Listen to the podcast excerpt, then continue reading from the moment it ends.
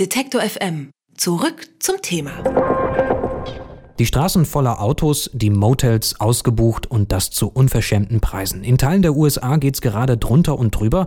Der Grund eine Sonnenfinsternis oder wie es in den USA heißt, Total Eclipse. Und die zieht Touristen aus aller Welt an. Um 10.15 Uhr Ortszeit, bei uns ist das gegen 8 Uhr abends, schiebt sich nämlich der Mond zwischen Sonne und Erde und es wird dunkel. Zu einer Eclipse-Party in Oregon werden 150.000 Besucher erwartet und das alles wegen nicht mal 10 Minuten Spektakel. 1999 gab es die letzte totale Finsternis hier bei uns in Deutschland. Vielleicht standen auch Sie da mit extra Brille oder CDs vor den Augen im Garten oder auf dem Balkon. Bleibt die Frage, was fasziniert uns Menschen so sehr an so einem Ereignis? Ist die Sonnenfinsternis in den USA vielleicht etwas Besonderes verglichen mit anderen?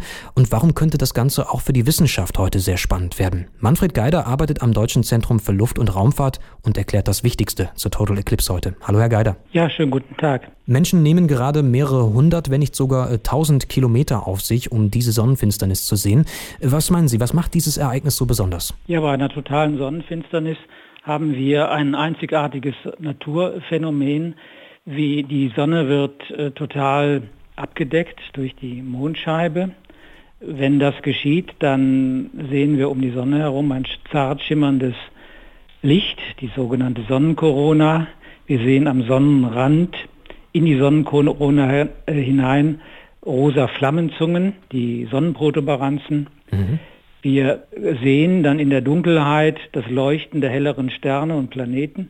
Wir sehen kurz vor der Totalität den sogenannten Diamantring-Effekt. Ein kühler Finsterniswind macht sich gegebenenfalls breit. Die Tiere verhalten sich anders als üblich. Also wie gesagt, es ist ein unwirkliches Erlebnis, was dann über den Menschen hereinfällt.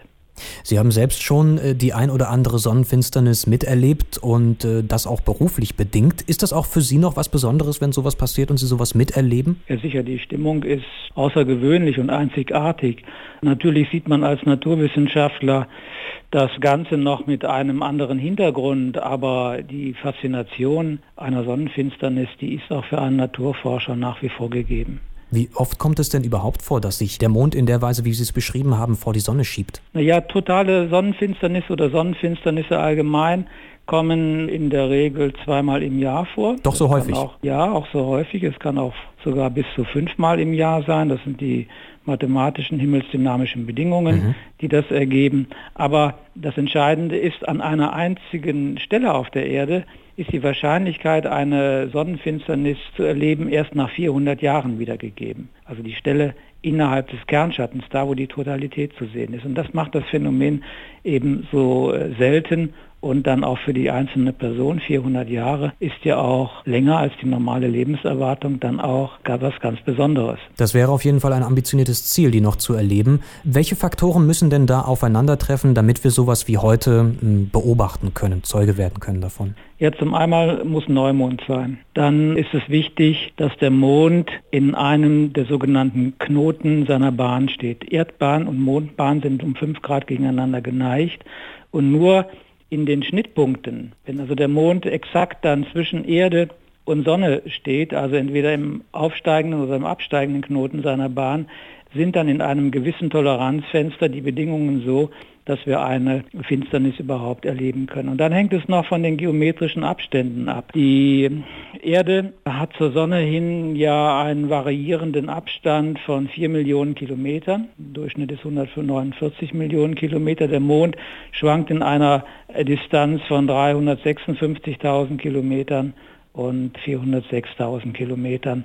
Und in diesem äh, Spielraum bewegen sich dann die Verhältnisse bei einer Finsternis. Und so kommt es dann im günstigsten Fall, wenn der Mond sehr nahe steht und die Sonne etwas weiter weg ist, wie es im, bei uns im Sommer auf der Nordhalbkugel der Fall ist, dann auch schon mal eben dann zu einer totalen Sonnenfinsternis. Wenn die Sonne sehr nah ist, wie bei uns jetzt zur Winterszeit, und der Mond sehr weit entfernt ist, dann reicht seine Scheibe nicht mehr aus, die Sonne komplett abzudunkeln und wir sehen nur eine ringförmige Sonnenfinsternis. Und dann gibt es noch die sogenannten rein partiellen Sonnenfinsternisse, wo der Kernschatten es nicht schafft, die Erdoberfläche zu erreichen und wir die Sonne dann nur so angeknabbert am Himmel wahrnehmen können, überall auf der Erde. Nun ist natürlich für die Wissenschaft auch eine Sonnenfinsternis wie die heutige ein wichtiges Ereignis. Können Sie erklären, warum? Was kann man da als Wissenschaftler beobachten und herausfinden? Jetzt in der heutigen Sonnenfinsternis untersucht die NASA noch so speziellere Effekte, die sich einmal mit der Sonne, auch mit der Sonnenkorona im Speziellen beschäftigen. Dann gibt es einige kleinere Studien zur Erderforschung, wie reagiert die Ionosphäre, also die leitende Schicht in der Erdatmosphäre zum Zeitpunkt einer Sonnenfinsternis, was sind da die äh, physikalischen Bedingungen. Und man kann natürlich auch gewisse experimentelle Tests an Instrumenten durchführen. Also elf kleinere Studien werden von der NASA finanziert. Die sind sicherlich allesamt wissenschaftlich sehr spannend und sehr wertvoll, weil sie auch gewisse Fragen beantworten. Also eine Studie ist mir besonders da aufgefallen. Man kann zwar heutzutage bei einer, wenn die Sonne ganz normal scheint, mit Hilfe eines Sonnenkoronographen auch eine künstliche Sonnenfinsternis erzeugen und äh, kann dann die Sonnenkorona studieren. Aber man hat dann immer noch eine Menge Streulicht durch die Erdatmosphäre dann dabei, weil es ist eben eine künstliche Sonnenfinsternis. Und bei einer natürlichen Sonnenfinsternis wie heute und auch an anderen Tagen ist man auch in der Lage, dann die innere Corona, also dieser Grenzbereich zwischen dieser heißen Gasschicht, die wir Corona nennen, und dann der Chromosphäre und der Photosphäre noch intensiver zu untersuchen. Und das ist auch für Fragen, die sich zum Beispiel mit dem Weltraumwetter beschäftigen, von einiger Bedeutung. Dann schauen wir abschließend nochmal in die nicht ganz unmittelbare Zukunft, fürchte ich. Wann gibt es denn in Deutschland die nächste totale Sonnenfinsternis zu sehen? Also die nächste totale Sonnenfinsternis in Deutschland wird im Jahre 2081 stattfinden. Da muss man sich also schon fit halten. Ja, vielleicht die heute sehr jungen Menschen könnten das dann mit ihrer Lebenserwartung auch noch schaffen.